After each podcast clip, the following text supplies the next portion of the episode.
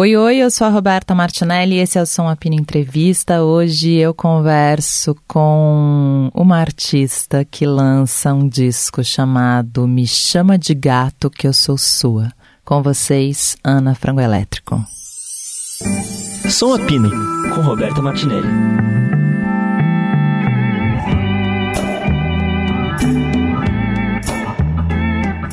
E aí, Ana? Ai, ai, ai, me conta.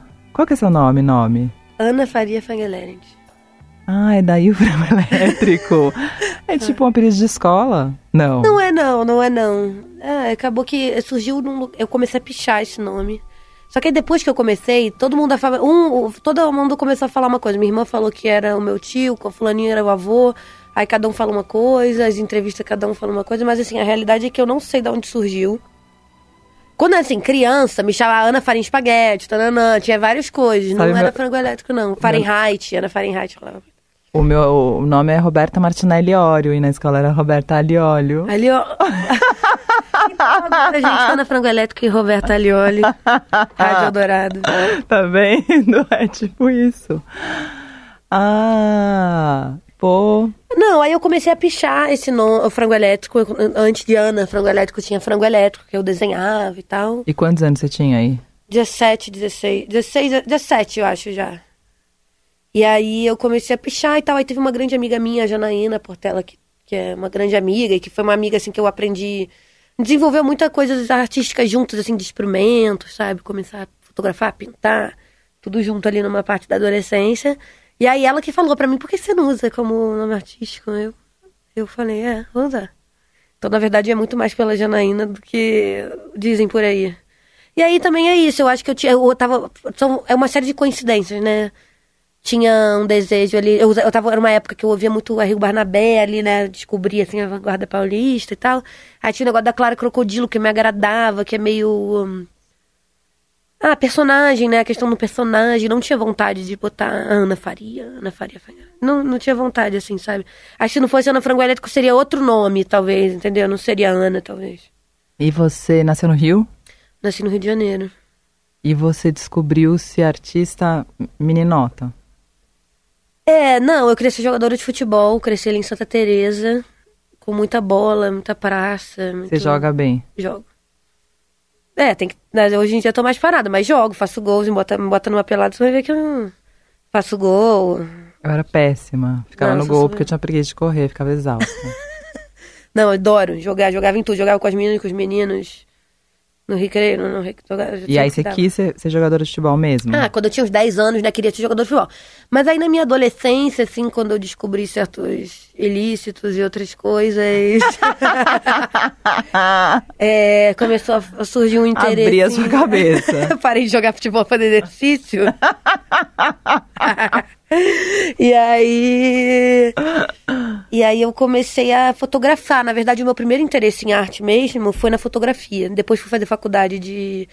Tive uma banda, né, adolescente, chamada Almoço Nu, que até hoje existe, meio em coma, mas existe. Com pessoas muito interessantes. Uma delas é o Joca, que é artista também. É... E o Ivo também, que é Ivo Bitsky, Ivo Costa, que tem uma uma, uma, um selo muito legal chamado Rio Urbana lá no Rio também. É, enfim, dentre outros amigos fantásticos, cada um foi para um, um, lado. E. Aí você tinha essa banda. Então já tinha essa banda, já compunha, tinha uma outra banda também com um amigo meu. É, já compunha, já, já, comecei, já tinha começado Isso a escrever. Anos? Com 16 anos, assim. Gente, como pessoas são assim, né? Eu sou muito devagar. Eu não sabia nem que eu tinha que ser alguma coisa. Aí, quando eu soube, já tinha 18 anos. Aí, não, mas eu tenho 30 faculdades. Eu tinha uma parada até... que desde criança minha mãe fala que, por exemplo, quando eu tinha uns 9 anos eu comecei a dar autógrafo, cara. Tô falando aqui intimamente, né? Vergonha alheia. Mas, mas é isso. Então, assim, eu acho que criança eu já tinha uma parada que eu gostava, assim, sabe? Do palco. Da... Apesar de ser meio tímida, eu gostava muito do, do lugar do palco, quando eu via vídeo de show sou de uma geração que cresceu ali na, no desenvolvimento de celular e internet, não teve um boom muito grande, né? Do, da, é do, foi, eu vi o telefone de fio rodando ali, né? Para o telefone fixo móvel, aquele, né, aquele sem fio, celular, vi o celular do nada se transformar pra caralho, né? MP, do MP3 Que ano você nasceu? 97. Nossa, meu Deus, e já fala, socorro. Eu tinha quase 18. Que louco, né? É. Eu fiquei muito tempo no telefone de, de, trrr, de discar. É, né? Muito tempo. A, a, muda... é, São vários mundos É. já. Eu peguei Vocês, foram, vários vocês números. foram, mas vocês foram rápidos, né? nesse- Rápidos, mas eu sinto que eu ainda sou de uma geração que via umas coisas. Porque eu acho que a pessoa talvez cinco anos mais velhas, mais novas que eu, no Não, caso, é. já não viram umas coisas que eu vi. Eu acho que eu sou de uma geração bem específica dessa transição, assim, sabe? Dos anos 90, assim. Começo dos 2000, né? E não caso. tinha artista na sua família? Ou O tinha? meu pai, é artista- o meu pai, ele é professor e tem inventor, assim, nesse sentido de é, trabalha com conservação. Então, quando eu era mais nova, principalmente, hoje em dia ele trabalha mais com- como professor mesmo, assim. Mas quando eu era mais nova criança, é, eu tenho muita memória de, de trabalhar com ele em oficina, em, em ateliê, de ele mexer com escultura e conservação e depois de um tempo fez, teve um trabalho grande também com, com pinhole, que, e é, né, é, tipo, fotografia antes da máquina analógica ali, né? Analógica mesmo, assim, né? Buraco de agulha, assim. E aí, então, meu pai, ele... Tinha esse lance. Tinha esse lance e minha mãe canta muito bem. Minha mãe é uma pessoa muito... Eu considero minha mãe uma pessoa artista, assim, sabe? E minha mãe, ela tem uma cultura gay muito forte, assim, sabe? Tipo, minha mãe gosta, gosta muito... Viu muito show. É até engraçado, porque ela acha que é minha diretora musical, diretora artística. Então ela dá pitaco de tudo, vê quanto tudo que eu show. Vê... Quantos anos tem sua mãe? Minha mãe tem 64 já. Ah.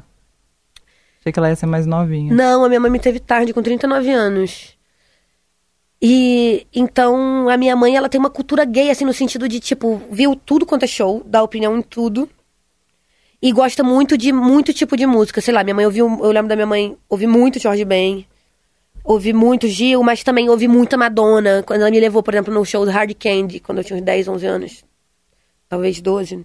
Que foi no Maracanã, que foi inesquecível, que é um disco da Madonna que eu gosto muito, por exemplo. E aí minha mãe gosta muito de Prince, George Michael. Então, tipo, tem uma gay culture, assim, de, da minha mãe, sabe? Que acho que. Sim, e seus pais são casados? Não, não são, não. Me, me influenciou. Tem alguns, assim. pai- alguns pais casados hoje, né? É, é difícil. mais. É. Porque na minha geração, as pessoas levavam o casamento ad infinito, né? Empurrava com a barriga. Então era mais. Era quase todos os pais eram casados, Uhum. né? Agora eu vejo na, na minha filha, a maioria já não é casado. Não é casado, se descobrindo outras coisas, graças a Deus, né? Super, não, é super isso. Melhorou muito, ainda há muito a melhorar, né, gente? Mas, de Deus. mas tem melhorado, dizem. É, e aí tá, aí você tinha a banda, aí você se ligou com fotografia, primeira coisa. Me liguei em fotografia, queria ser. Aí eu queria fazer escultura, na verdade. Fui, eu fui fazer Enem pra escultura e pintura. Passei nos dois, perdi a inscrição de escultura, fui pra pintura, que eu tinha feito o teste de habilidade específica. Na UFRJ, Belas Artes.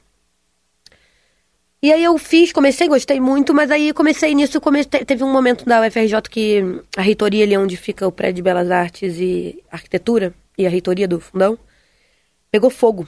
E aí teve um período de um ano meio confuso na faculdade de que era possível trancar, não trancar. E aí nesse período eu comecei a tocar com a Mana Frango Elétrico, porque até então eu fazia as coisas só com banda. Mas quando a faculdade travou por causa do, de questões burocráticas, do incêndio e tal, eu. E na verdade eu tava muito feliz na faculdade, porque foi um momento que eu realmente vi. Se não eu não desenhava pegado porra fogo, nenhuma. de repente. Eu não desenhava porra nenhuma. E aí eu foi, foi a parte do. Era um desejo mesmo, né? Eu me esforcei assim pra. Eu lembro muito de eu desenhar umas coisas, achar tudo uma merda. Não que eu desenhe bem pra caramba, não é isso, mas é que eu- essa coisa da busca pela sua linguagem, né? Então eu lembro. é, eu hoje em dia não desenho, mas. pra caralho, mas eu tenho a minha linguagem no desenho, né? E aí eu lembro disso, dessa busca ali pela linguagem. E tinha um lance de. E realmente na faculdade, que foi esse momento que é a primeira vez na vida que eu tive aula toda semana de modelo vivo, de natureza morta. Então realmente eu via minha, o meu desenho chegar em lugares que eu, caraca, nunca imaginei que eu ia conseguir desenhar alguém desse jeito. É, desenhar um objeto, luz, sombra, né? Foi um, eu tava muito feliz, assim, pra falar a verdade. Mas aí com, esse, com essa questão comecei a tocar com banda frango elétrico. E aí nunca mais parei. E você tinha quantos anos aí? 20? 18. 18. Você entrou 18 super anos. cedo na faculdade. Bom, você tem 25, né? É. Bom, beleza. Aí Ana Frango Elétrico, aí começou. Você, você terminou a faculdade? Não largou? Terminei, larguei. Largou, largou, não trancou, largou. Mas não precisamos entrar nesse detalhe. Ah! Eu larguei a de direito no, no quinto ano. Caralho, no quinto No quinto ano. Eu trabalhava no Tribunal de Pequenas Causas e meu chefe, o Cícero, falava: vai ser cantora, você tem uma voz tão bonita, você não serve para isso, isso é muito ruim aqui. Você atrapalha. Ele falava: vai ser cantora. E eu falava: eu não sei cantar, sou ruim de cantar também, não sei cantar, não vai dar pra fazer nada. Enfim, mas aí larguei. Não só pelo causa do toque dele, eu já tinha sacado que eu também não era muito boa mesmo. É. Não tava entregando. Tá. E aí depois, aí seu primeiro disco é de 2018? 2018, já era dois anos depois, né? De Ana Frango Mas que é rápido já, né? É rápido, é rápido. Que é o Amor Massa Queima. Chama mais queima. I have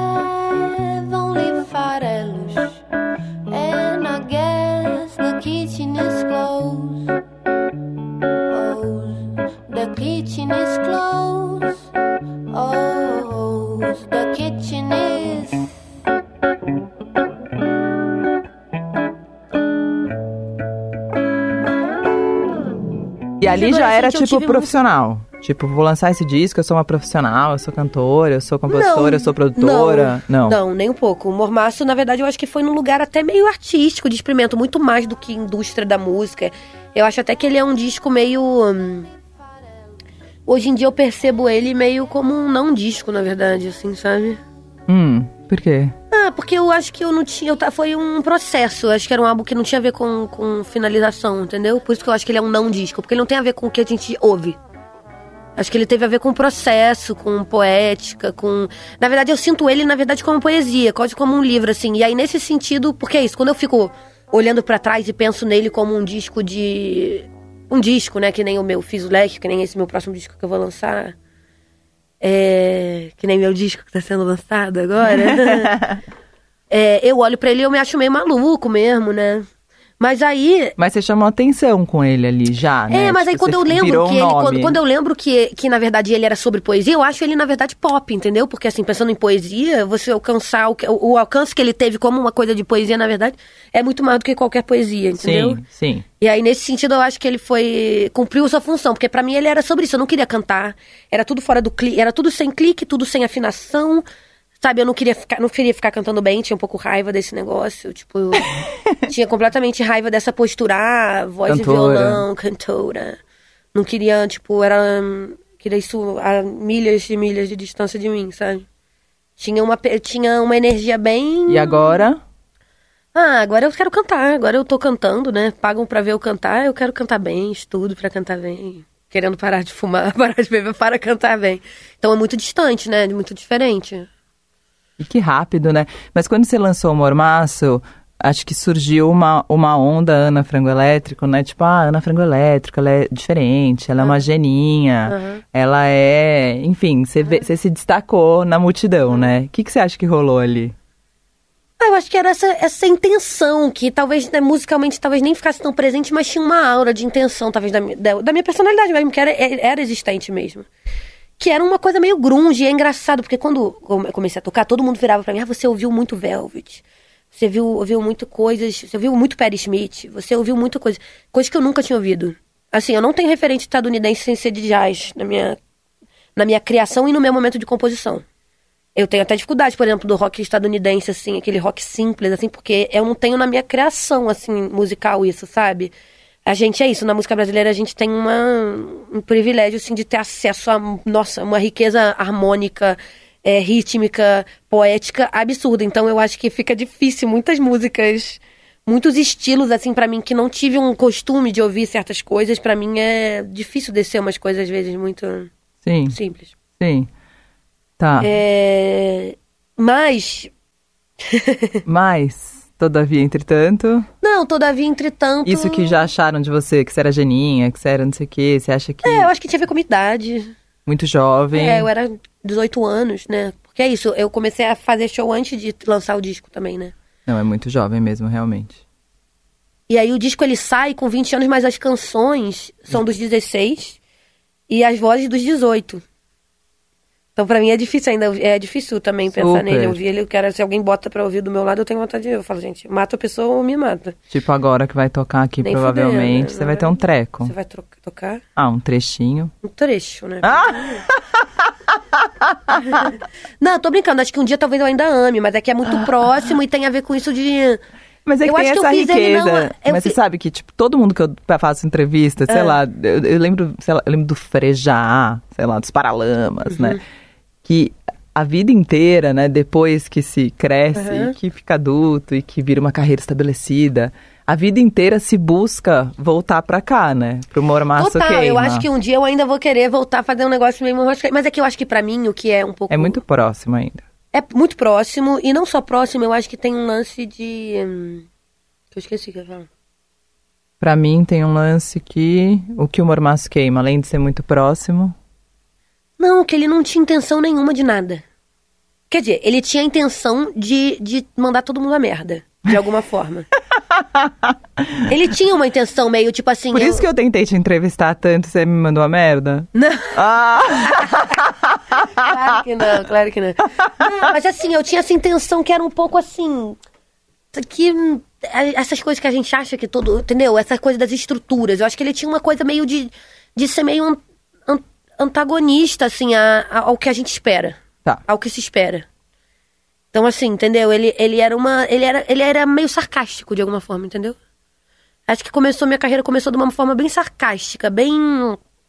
Ah, porque eu ia falar quando eu tava falando do negócio do punk e tal. E é doido, porque eu nunca ouvi muito umas coisas.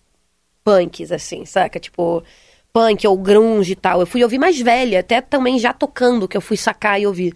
Mas é muito doido, porque partir, quando eu comecei a tocar guitarra, eu tinha uma, uma onda grunge mesmo. Acho que eu tenho uma estética grunge que não tem a ver com o que eu ouvi. Tem, talvez eu acho que tem a ver com o ano que eu nasci, entendeu? Com a minha geração mesmo, sacou? E não tem a ver com ter ouvido Kurt Cobain, com ter ouvido outras coisas. Tem a ver comigo. Com a minha personalidade que, que, que veio, sabe? Sim. Sem refs anteriores. É, porque de ref, na verdade, eu acho que eu bebo muito mais outras coisas do que isso, assim. Eu não Tipo? sou roqueira. Jorge Ben, muito mais pra é, ele. tipo Jorge Ben, Kurt Mayfield, Steve Wonder, John Donato, Caetano, Gil, Amy House em algum momento mais nova eu ouvi muito também. É... Coisas Bom. de jazz bastante. E aí depois quando você lançou o Little Electric Chicken Heart, Little Electric Chicken Heart. que é 2019. 2019. Aí, Aí o- você já tinha É, uma... o, 2000, é do, o 2019, o Little Electric Chicken Heart, ele é um álbum que, depois do Momaço, eu saquei que eu falei assim, putz, entendi. Entendi isso aí que vocês fazem, entendi, álbum, ah, tá. Você pode não gostar, mas não vou mais falar palavra. Escrita numa roupa velha, céu azul, longe na estrada.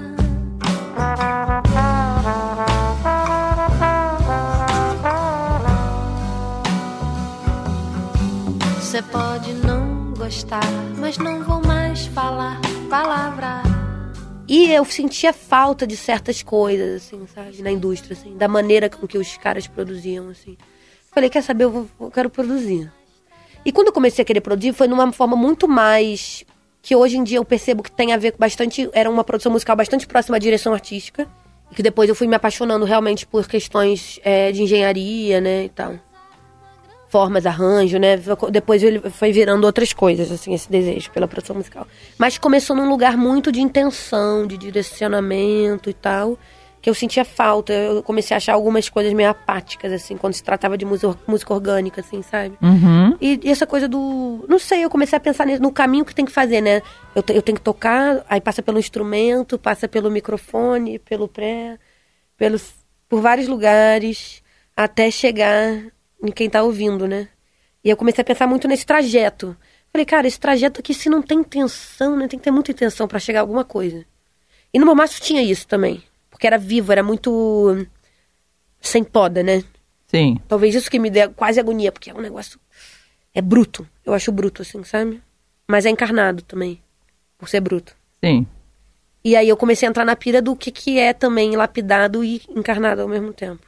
É como você conseguir isso. E aí o Leque, ele, é ele é sobre uma pesquisa. O Little Electric, ele é sobre uma pesquisa.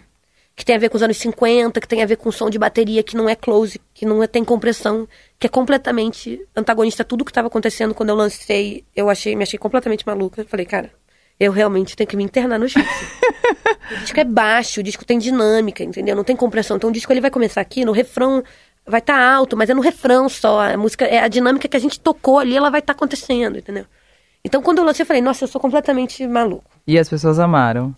Ah, não, as pessoas amaram muito forte, mas foi um disco muito importante para mim, né? Eu aprendi, não só por ter aprendido muito e aprendido onde eu, em vários lugares que eu queria chegar, como ter chegado várias pessoas. Ganhei uma PCA, foi indicado ao Grammy, é, me trouxe muitos outros trabalhos. Eu acho que eu também, é, como o Mormaço ele era muito bruto e, e, e jovem, assim, né? Eu também no leque eu já. Porque, como eu comecei a gravar com 18 anos o Mormaço, e são canções de 16, quando eu tava já com 21 eu também já não tava me identificando mais com aquela coisa que, mesmo eu tendo lançado só um ano antes, já era uma coisa antiga. Eu já tava tocando aquelas músicas há dois Sim, anos. sim. Eu já, sabe, já era. Já, já tava gostando da questão de produção, direção. Então, tipo, eu já faria diferente coisas e já tava querendo, tipo. Porque é isso, acho até que o Mormaço ele tem uma pegada grunge que não tem a ver com o que eu ouvi. Então, assim, não foi um disco que eu pensei o que, que eu queria, o que, que é uma pesquisa ou não, sabe? Era sobre processo, assim. O leque já foi mais pensado. E aí o leque era totalmente sobre, sobre chegada, ponto de chegada. Muito em cima das canções, que eram majoritariamente minhas.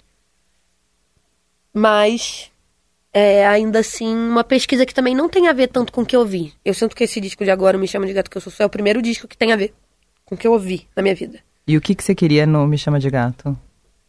Eu Aliás, queria... belíssimo título. Me chama de gato que eu sou sua.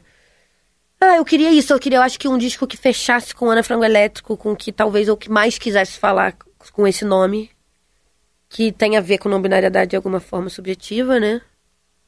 E e um disco bastante sobre produção musical, sobre testar limites do som orgânico, que foi uma pesquisa inteira do do Mormaço e do Little Electric. E aí ele, eu acho que ele vem até, na verdade, como talvez uma ponte para também futuros trabalhos que não sejam tão orgânicos, mas que ele faz justamente que eu fico tentando ver até onde eu consigo chegar de de sonoridades, processamentos, engenharias dentro de uma parada orgânica, dentro de uma canção.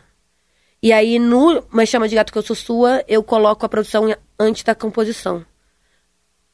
Nas dois últimos trabalhos era muito sobre a composição, sobre o que eu tocava, como eu tocava. E não sei, não você concorda, mas acho também muito, muito da produção é a composição, né? Ou não? Não, é muito, mas Produzir eu acho... também é compor. Não acho que é compor, mas você consegue, você consegue mudar toda uma personalidade de uma canção. E aí eu acho que eu testei isso. Testei, tipo, não ir pela minha só pela canção. Por isso também é um disco que tem regravações, gravações de outras pessoas que eu acho que também eu já ouço de uma maneira que não é tão viciada do como eu toco as minhas canções. Porque também, mas aí quando eu comecei já após Little Electric, por exemplo, quando vem Mulher Homem Bicho, foi uma canção que foi composta já- Amo. já eu sabendo, né? Sou meio em Mulher, Mulher, Homem Homem Bicho, eu acho que é uma faixa que é bem importante pra esse álbum. Seu amor feminino me deixou de quatro por cima de toda a razão convenção. Coisas raras na televisão,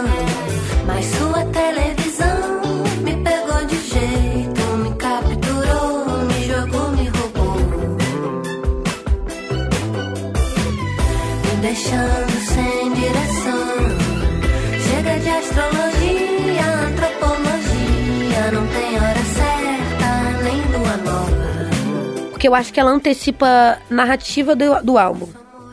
Que ela vai falar de Ana Frango Elétrico, a letra, a letra de Ava Rocha, maravilhosa, e que ela me sacou. Eu falei com, eu dei uma referência de Rita Lee Sapatão, ela. E ela pegou meu nome, né, de alguma forma, a minha personalidade, e traduziu e colocou de uma forma muito foda. E quando eu co- compus, né, a harmonia, a melodia, depois de receber a letra, eu já compus toda pensando no que eu queria de produção. Então também eu acho que é isso, por mais que agora, por mais que tenha sido um disco que eu regravei, que eu, que eu pensei em produ na produção antes da canção, agora que eu tô compondo também, quando eu tô compondo eu sinto que eu já componho meio Produzindo. produzindo, de alguma forma. Você fala isso ali no fim do disco, né? Que os sentimentos te guiaram, mas que é um disco sobre produção musical, né? É um disco sobre produção musical. Essa é a, é a pesquisa. É. E sobre essas músicas, sei lá, por exemplo, você falou de músicas que não são suas e que você regravou, tipo Doutor Sabe Tudo, que é uma música que eu cantar, que, tipo, né, ela, ela tá firme na cabeça, acho que ainda mais de um, do, das pessoas do Rio, né? Mas tá firme na cabeça, né? E o que que você, como você pensa a produção de uma música tipo Doutor Sabe Tudo? Ah, eu acho que eu pensava isso, é que é tipo assim, ah, tá firme na cabeça das pessoas do Rio, mais ou menos. Poucas pessoas conhecem, na verdade, É. né? Tem uma geração, a geração do Rubinho talvez conheça mais. É. Mas a minha geração, meus amigos que não são da Não. música, ninguém conhece. A galera que não é da música não Ah, conhece. não, a galera que não é da música não Aí conhece. eu acho que talvez venha num lugar tipo, putz, o Rubinho é muito compositor. Eu ainda gostaria de fazer um disco inteiro cantando Rubinho Jacobina, por exemplo. Que é um compositor que eu admiro muito. E aí que eu fico, acho que talvez eu quis gravar justamente, tipo, aí, vontade de botar uma roupagem que talvez a galera da minha geração saque, que é a minha geração curta, pra se aproximar talvez de outro desse compositor também. Se você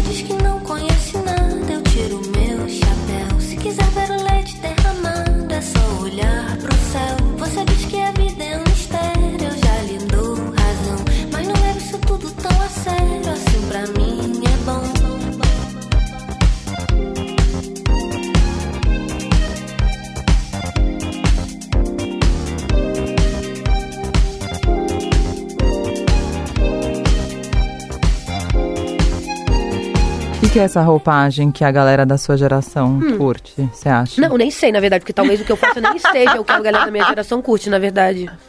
Ah, mas é uma pegada um pouco mais pop, né? Eu acho que esse disco ele teve, teve uma pesquisa que tem a ver com balada, né? Mas que é ali com uma, um lugar do, que o Michael Jackson chegou de música pop realmente que orgânica, né? Que ele pré. Que também ele tem uma trajetória gigante, o Michael, né? Tipo, tem discos dele dos anos 2000, dois, já muito fodas, muito pops, pops que tem a ver com pop que tava rolando da época, nos 2000 mesmo, né? É, mas é um disco que eu acho que ele é um disco, esse disco novo, eu acho que ele é um disco que tem uma trajetória de décadas, assim, sabe? Ele é um disco que tem ali os anos 50, 60, 70, 80, 90, 2000, 2010, 2023. 2020, sabe? Ele é um disco que passeia por tudo ali. Tem, tem muitas referências de, to de todas essas décadas. E quando você começou ele? 2021. Final de 2021. Tá. E aí, pra escolher repertório, essas coisas, você, faz um. Eu antes, antes de gravar eu já tô pensando. Tudo. Tudo. Tem algo que cai depois? Não. Às vezes, nesse caso não. Nesse caso eu regravei coisas que não dá, tipo, por exemplo, debaixo do pano eu a gente gravou com bateria e foi a primeira que, da gravação, achei que ficou meio mais solta a, a, a interpretação do que do disco, aí eu regravei ela em casa com, com beat. Debaixo do pano, dentro da saia, o tempo não passa e não quer passar. É o pano que cobre, a gente se olha e finge não sacar. Que abaixo do céu tudo é chão, acima do chão. Tudo já pode ser parte do universo. Repeteco remember, coisas do tipo, vai insistir no que tá muito mais alto do que o Cristo Redentor. Eu programei dois beats, o Sérgio Machado, que, gravou o disco e absurdo, deu, deu uma boa incentivada, Sérgio, mestre, assim, falou, não, Aninha, vai lá, então, tipo, faz esse beat, vamos fazer ela e tal. Aí eu fiz o beat, aí o Alberto gravou Synth Bass lá na minha casa. Aí eu fui, foram duas faixas que eu fui produzindo depois, assim. Foi um disco que eu fui passando por muitos lugares. Gravei as bases num lugar, gravei várias outras coisas no, no estúdio do Vovô Bebê, essas bases no estúdio do PP, que é da Rocinante, muitas coisas na minha casa, e aí passando pontualmente isso na, no, no Wolf Records pra gravar um, um Rhodes e o, o Harmond. Indo atrás ali, né? Tipo, ah, tem aquele estúdio tem um Rhodes, então eu vou ali. Aquele estúdio tem sei lá o quê. Aquele estúdio pra gravar coda. Então teve uma. É isso, muitas coisas foram gravadas no Vovô Bebê, muitas coisas no estúdio Isso é muito Rocinante. produtora, né? Vamos combinar. Muitos estúdios na coisa na minha casa e aí várias coisinhas, assim. Não, eu isso sou é... maluco também. de- Dá pra ser me... dá, dá pra não viajar tanto. Não, claro, mas você eu quero é fazer bem- mais coisas menos megalomaníacas. Mas você é bem perfeccionista nesse sentido, não em busca do som ideal, sei lá. Uhum. Você é aquela pessoa que ficou ouvindo mix, mix, master 130 vezes, cada hora muda uma coisa. E... É, um pouco. Suspiradinha, tipo, é, eu sou, mas devia mudar. É, exatamente. Acho que eu quero. Não sei, é que na verdade eu acho que tudo o processo, os processos. A gente vai aprendendo muito com os processos, né? Esse disco agora eu sinto que eu cheguei exatamente no som que eu queria chegar, sabe? Deu trabalho pra caraca.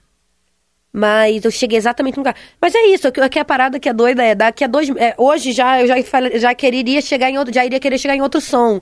Mas eu acho que a busca é isso também. É, um, é realmente essa questão de produção musical e de som, de música, né? É muito, e nos nossos tempos, essa coisa de gravar e de como dá pra gravar é infinito. Realmente, a vida inteira eu acho que só de experimento e nenhum lugar que de chegada é o, nenhum tratado, entendeu? Eu acho que o tratado é a pesquisa. E aí a pesquisa espero que contribua para outras pessoas futuramente, assim como eu pesquiso mil outros fonogramas, que as pessoas pesquisem e aí É, que a tem coisa um vai se lance... multiplicando e virando outras coisas, assim, sabe? É, que tem um lance, acho que sobre você também, que é essa que é sobre pesquisa, né? Sei lá, você gosta do processo pra caralho, tá Não, na é cara. sobre processo. Eu, É. tipo assim, acabei o disco, hoje não me E interessa agora, mais. é isso. Eu já tô Acabou. pensando, já tô no processo do outro, sabe? Exatamente, eu gosto de processo. Já, eu já percebi isso, assim. Eu tinha vontade, assim, de. de dirigir sem estar tocando, sabe? Outras coisas, outros artistas. Por isso que eu também gosto de produzir outros artistas. Então, não tenho vontade de também que a minha carreira solo ela ocupe todo esse espaço da minha vida, porque pra mim é. Putz, eu gosto muito do processo com o outro, assim, sabe? Sim. E, bom, antes de você chegar, hoje eu tava gravando com o Ganja, né? E a gente tava falando sobre produção, falando sobre como. como. Ah, como a divulgação da música hoje e os meios e as redes sociais interferem numa produção musical ou não. É, você acha que interfere? Prefere muito. Muito, né? Eu acho que interfere, eu acho que tem uma. uma acho que as plata... Eu acho que a gente tá num momento bem maluco, assim. Eu acho que daqui a uns sete anos a gente vai ter que remasterizar tudo por causa dos meios. Cada vez mais entendo a masterização como um... o que faz a ponte com o meio de comunicação, com meios que a gente ouve a música e consome música. É, Acho que as coisas começaram a ficar muito comprimidas, muito altas. E eu acho que daqui a pouco vai começar a baixar ou vai continuar, mas aí a gente vai ter que se adaptar. Não sei direito, sabe? É, Quando eu acho que tá, tá tudo ficando um estéreo que é quase mono, eu acho que daqui a pouco vai ficar tudo ultra estéreo, quase do, do jeito que se fazia nos anos 60. Ou vai ficar tudo muito mono, porque as caixas vão ser só meio. Tipo uma JBL da vida, só que um falante grande, que tenha muito punch, tenha muito volume. É, não sei, eu acho que é muito. Mas eu acho que esse momento que é meio doido e incerto, ele também é muito produtivo nesse lugar dos achi... do que. É isso, ah, eu acho muitas coisas que eu não tenho certeza que talvez nem sejam, que talvez tenham umas coisas que sejam. Mas só de achar, eu acho que faz com que eu produza coisas que sejam diferentes de alguma forma, sabe?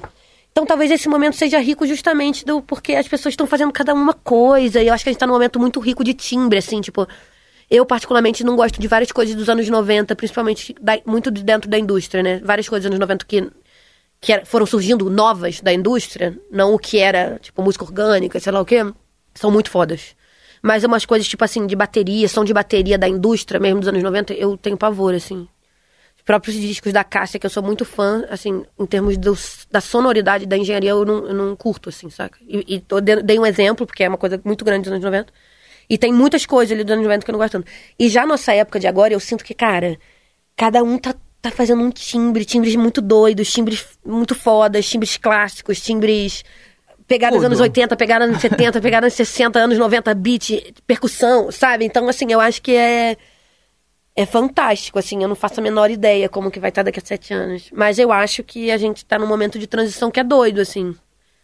Masterizar pra plataforma, eu ainda me revolto um pouco com isso, assim, sabe? Tipo. E é isso, eu acho que tem um. Tem até um negócio que é pe- penalty loudness, né? Que é o negócio que o Spotify ele bota, por exemplo, de menos 14 lufs pra. de- negócio, enfim. E aí é muito doido, porque eu acho que tem uma competição de volume, né? É meio doido, eu acho que nunca na história tinha tido isso, porque a gente não ouvia as coisas assim. Era em busca pela sonoridade, não pelo volume. E aí isso vai mudar as produções, porque, por exemplo, eu me vejo querendo uma pressão gigante, mas aí eu me vejo também produzindo uma faixa tudo orgânico, um elemento pra caramba. Eu tenho um limite do que eu consigo conseguir de punch, pressão e volume numa faixa que é orgânica, que é cheio de elementos. Ah, então aí eu, tá bom, então se eu quero mais pressão, então eu vou diminuir elementos. Ah, eu vou fazer o beat, eu vou, é, é beat mesmo, é menos pro microfone, é o que, sabe? Tipo, então assim, eu acho que essas, essa coisa do volume, de quem tem mais pressão, quem não tem, ela interfere na nossa obra. Eu espero que em algum momento a gente volte a ouvir música de um jeito que isso não aconteça tanto de uma maneira que influencie tanto de uma, de uma forma competitiva, né? De assim, n- n- menos pelo volume, mais pela sonoridade. Então a Sim. gente não vai. Mas eu acho que ainda tá num momento de sonoridade. Mas eu, é, tipo, você falou da, que você me perguntou se eu acho que interfere. Eu acho que interfere. Eu acho que interfere Achei também. que era balinha. Queria uma balinha? Uhum. Acho que não tem. Não é que eu achei que era, por isso que eu fiquei É com desejo. biscoito, quer? Não, obrigada. Tá. Nossa, Ana. É... E esse, você falou ali, né, que esse disco é o disco mais conectado com tudo que você ouviu. É. E que isso era um lance que você tava buscando. É, de alguma forma, é. Eu acho que é um disco que fala mais de mim, sabe? E é curioso, porque é o disco que menos tem composições minhas. Eu gostei disso. Eu fiquei com vontade depois de fazer um disco que. Eu não tenho um disco, nenhum disco que é Ana Frango Elétrico, né? Eu, eu fiquei com vontade, falei, cara, eu acho que se eu fizer um dia um disco Ana Frango Elétrico, eu queria que. não, eu não escrever nada. Eu queria só que escrevessem pra mim. Eu sinto que as pessoas, tipo, a música da que a Ava escreveu, A Mulher Homem Bicho, eu acho que ela fala mais de mim do que eu teria a possibilidade de escrever sobre mim, sabe? Então, é engraçado que é o disco que menos tem composições minhas. Quais são as suas? É a Electric Fish que você lançou? Não, Electric Fish não é minha, por Não? exemplo. Quem que é? É do Bruno Consentino, Márcio Buch e Silvio Fraga.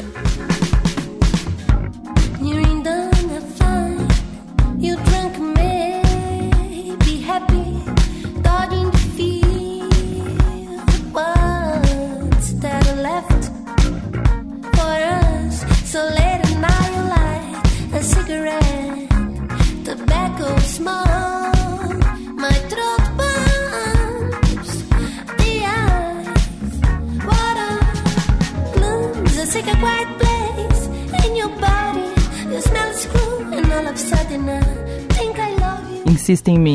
Insista em mim. É a única do disco que é só minha, que tem letra. Aí outra que não é uma composição instrumental, que é, que é minha também. E muitas parcerias. Parceria com o Vovô Bebê, parceria com o Alberto Continentino, é, parceria com Pedro Amparo e Joca, é, Marina. parceria com Marina Nemésio. E aí regravações, Doutor Sabe Tudo, Electric Fish de Pacho do Pano. E quem mais? Camelo Azul. Camelo Azul de Vitor Conduru, também um amigo meu de colégio, que qual você tinha essa banda também, sem ser almoço nu. Tinha uma banda com ele e Antônio Sequim, que é um saxofonista incrível do Rio, um instrumentista, compositor muito legal, lançou um álbum recentemente também. E esse é um disco já de cantora, compositora, produtora. Compositora não. Eu acho que, eu acho que é um produtora. disco de produção, mais do que qualquer coisa, assim. Mais do que canto também. Adoraria que não fosse eu que estivesse cantando. Entendeu? No sentido assim, entendeu? Eu não tava fazendo pra cantar, tava fazendo pra produzir. Talvez se fosse um disco também que eu fosse só pensar em voz, talvez eu tivesse escolhido outras músicas, outras coisas. Talvez não. Mas, mas eu não fiz pensando em cantar, entendeu?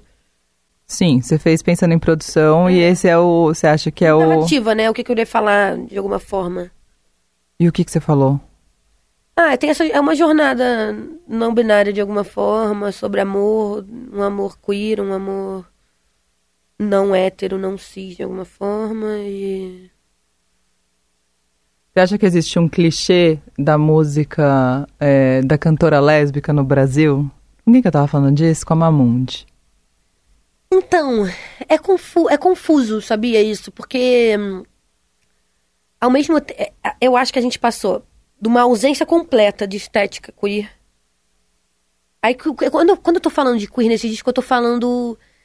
Eu tô falando meio da sigla, que eu também não sei se eu quero falar da sigla LGBTQIA, sabe? É, é, eu tô falando do. Eu tô falando de- desse lugar queer, que pode ser sapatão, pode ser gay, pode ser nominado, pode ser trans, pode ser homossexual, entendeu? Eu acho que ele, eu tô falando queer no lugar que é. é, Da onde surge, né? Talvez o queer ali primeiro chega como um xingamento, né? Como uma ofensa, e vira um lugar de identificação de não pertencimento de normas, né? E. e eu acho que a gente primeiro vivia uma falta de ausência estética, né, do que é uma pessoa queer, sei lá. É doido, eu fico pensando muito sobre isso, assim, porque tem muitas pessoas muito importantes que. Né, própria Gal, Betânia. é, que são figuras muito grandes na nossa música, né? Cantoras, e o que elas cantavam, o que, que, que a indústria colocava também de capa, de arte, como que se vendia esse corpo delas e tal, né? Sim. E aí, nesse caso, eu não vou sair falando que elas são sapatões e tal, porque eu acho que eu não sei como elas se identificam, entendeu? Porque elas nunca falaram. E aí, porque, aí eu fico me questionando, por que elas nunca falaram? Que estética é essa que.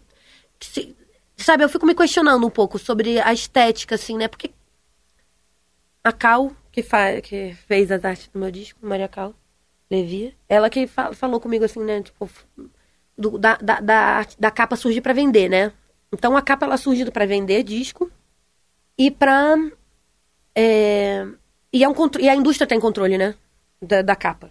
E aí tá bom. E aí, em um momento, a gente não tem. A gente tem grandes figuras da música, né? Que são pessoas que se relacionam homoafetivamente, são pessoas queer. Aí eu, é isso, eu vou identificar como queer de alguma forma, assim, né? Porque a gente usava muito o termo andrógeno, né? Não, porque boa é uma pessoa andrógena. Quem é andrógeno? Né? Talvez nos anos 60 eu fosse uma pessoa andrógena. Entendeu? Sim. E aí eu fico me questionando, porque aí tá bom, aí mas aí eu- e quem e quem bancava uma estética sapatão, né? Tipo Angela Rorô ou, ou outras pessoas assim, aí eu sinto que também a indústria não, não colocava, né? A indústria Segura. Segura isso. Então, e aí tá bom, mas aí surge uma Eller da vida.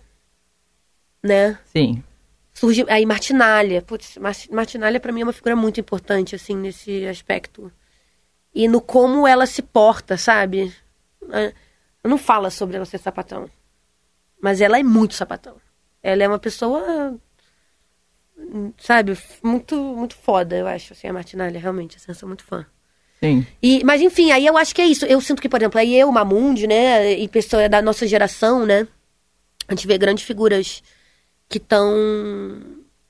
Eu, eu sinto que, que a gente tem uma questão. Aí, por exemplo, tá bom, a Cássia, ela surge, a Cássia, tipo, você não tem nem o que falar, entendeu?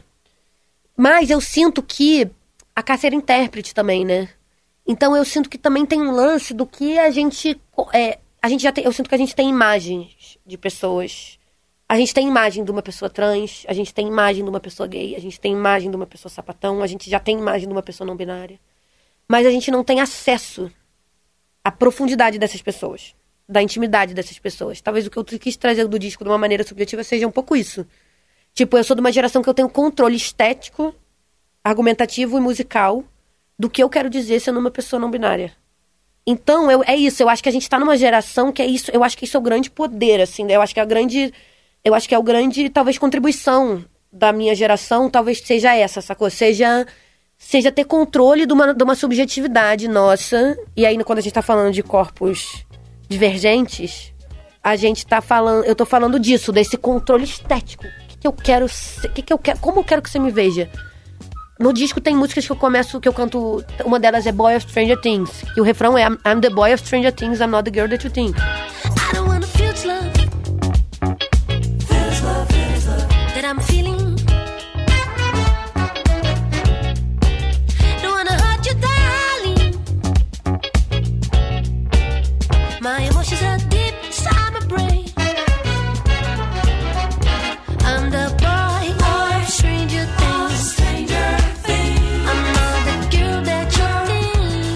Vai ter uma música que é Camelo Azul, que tem um que é do Vitor Conduru, meu amigo, que, que fala assim: é.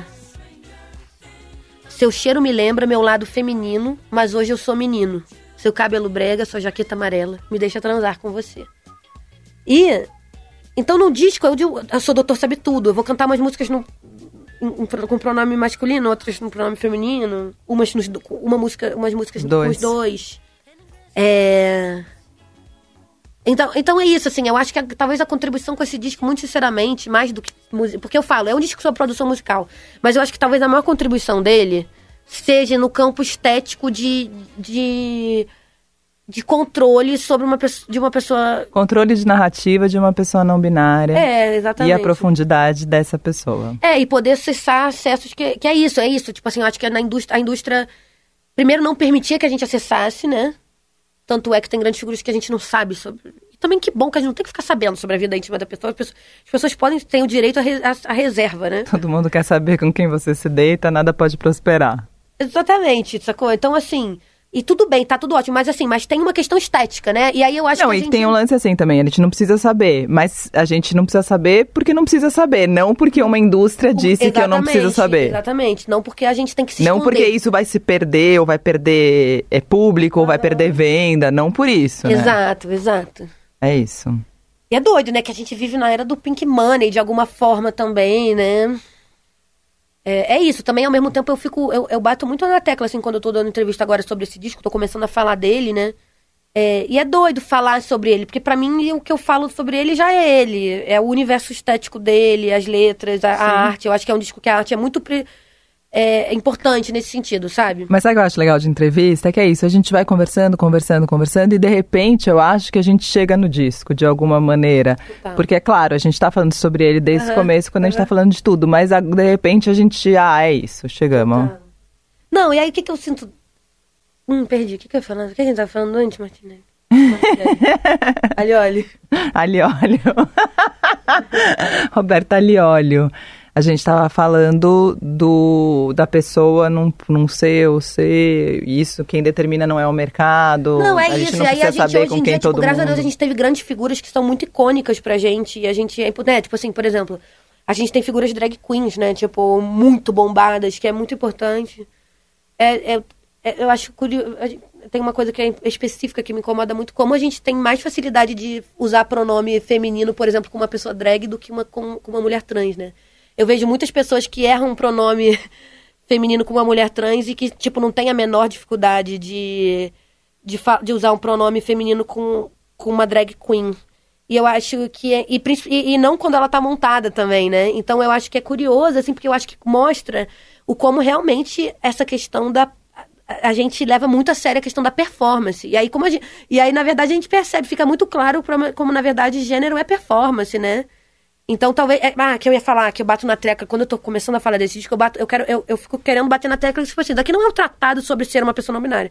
Eu não tenho nenhuma, nenhuma pretensão de falar que é isso, que é aquilo, entendeu? É íntimo. É sobre mim. É que eu sou confusa, eu sou uma pessoa confusa. Você vai falar comigo. no- Eu uso pronome neutro, pronome feminino, pronome masculino. Talvez em algum momento eu fiz, ó, Roberta. Cara, esse pronome aqui eu não quero mais que você use comigo, tá? Mas confu- é, é uma confusão pra mim, sabe? Eu acho que o disco ele mostra isso. Talvez o que tenha mais de íntimo do disco pra mim, do que o que seja mais íntimo do disco, seja na verdade o que o título fala, me chama de gato que eu sou sua. Que é que é íntimo, que é confuso, que E que saiu faz- até errado, né? Eu acho. Não, não saiu a primeira vez que lançou alguma coisa, era me chama, alguém me escreveu me chama de gata, que eu sou sua. Alguém escreveu É. mata essa pessoa. E eu vi alguém, alguém fazendo uma errata, tipo, me chama de gato. Pelo amor, é, não. Muda tudo, né? Não, é, é- me chama de gato. E aí a tradução do inglês que eu cheguei é Call Me Day That I'm Yours. Porque, que é o Call Me Day, é Call o me day, day, que é o pronome neutro é, na língua inglesa, né? Come o quê? Day, Day? day. Ah, é. Day de day? Day de day, é porque não, é um pronome neutro... Não de dia. É, isso que eu É, não, Ah, day... tá. T-H-E-Y. Exato, Call Me Day That I'm Yours. Tá. Porque a galera fica, não vai ser... Não, não é come cat, não é sobre gata. É sobre gato, não é, não é isso. Ninguém, se você entendeu isso, você entendeu errado, entendeu? Mas foi uma forma também de... Acho que no inglês fica claro que é um disco sobre não binariedade de alguma forma, né? É... Obrigada, Ana. Obrigada. Ana Frango Elétrica é a, é a ídola da minha filha. Já é uma garota da nova geração. Muito antenada. E que a Ana tem que ficar brincando com ela em festival. Canta com Jardim Macalé, joga frescobol, frisbee com a Rosa, sei lá o que ela joga. Enfim, obrigada. Obrigada a você, Roberta. É um prazer estar aqui com você nesse programa marav- maravilhoso, nessa rádio maravilhosa. De frente com Ali Óleo. Roberta Alioli e Ana Frango Elétrica. Beijo. Mara. Eu amo sua voz. Seu quadril e sua boca em mim. Esse foi o Som Apina Entrevista, que tem montagem do Moacir Biasi e produção da Camille Damasceno. Tudo que faz você feliz. Eu amo suas mãos que desenham seu ex.